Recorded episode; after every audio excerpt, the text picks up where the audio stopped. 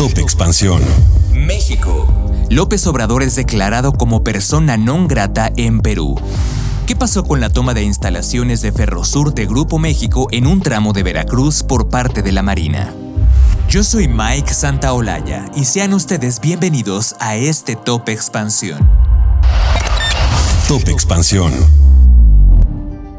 Este lunes el Congreso de Perú votó para determinar si se declara non grato al presidente Andrés Manuel López Obrador, quien antes que terminara la sesión se adelantó y afirmó que es un timbre de orgullo que se le declare de esa forma. Y nuevamente se pronunció por la libertad de Pedro Castillo y por convocar a nuevas elecciones.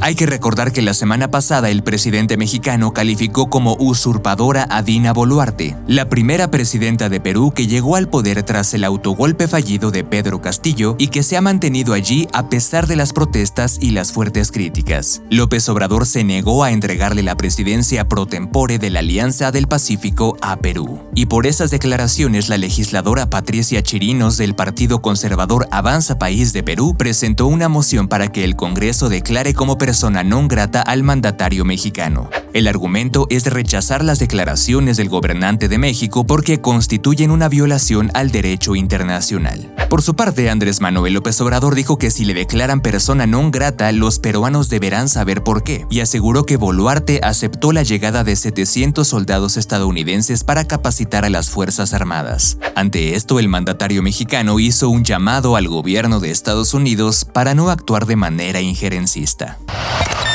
Top Expansión.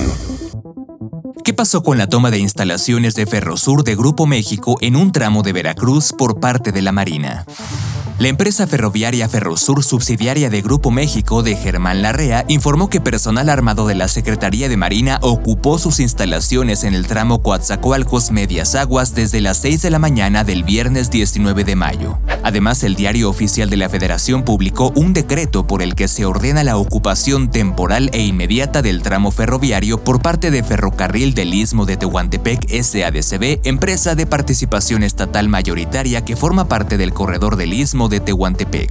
Por su parte, el secretario de Gobernación Adán Augusto López dijo que a pesar de que el gobierno tuvo conversaciones con Grupo México, no llegaron a ningún acuerdo, y rechazó que la decisión del gobierno federal de intervenir estas conexiones haya sido una expropiación. En sus palabras, se trata de una ocupación temporal. Aclaró que esa fracción estaba concesionada a Grupo México, pero para el gobierno federal es un asunto de seguridad nacional, y por ello se decidió intervenir en un esquema jurídico denominado ocupación temporal para que sea la Secretaría de Marina a través de la empresa concesionaria del Istmo de Tehuantepec la que pueda operar la totalidad del corredor transísmico. López Obrador se refirió a la toma de instalaciones como una recuperación para su proyecto estrella el Tren Maya y justificó la intervención asegurando que el estaba en desuso.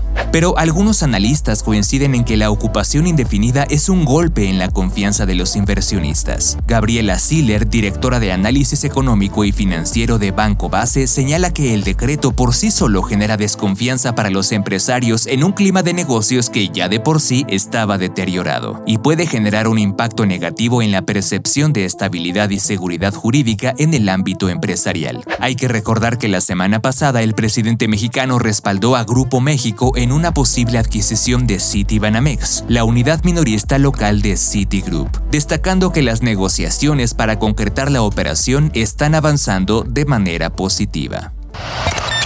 Top Expansión. Esto fue Top Expansión, un destilado de noticias para que continúen su día bien informados. Yo soy Mike Santaolalla y les deseo un excelente día. Recuerden que si quieren más información sobre economía, política, empresas, mercados y tecnología, siempre pueden contar con Expansión y todas sus plataformas. Hasta pronto.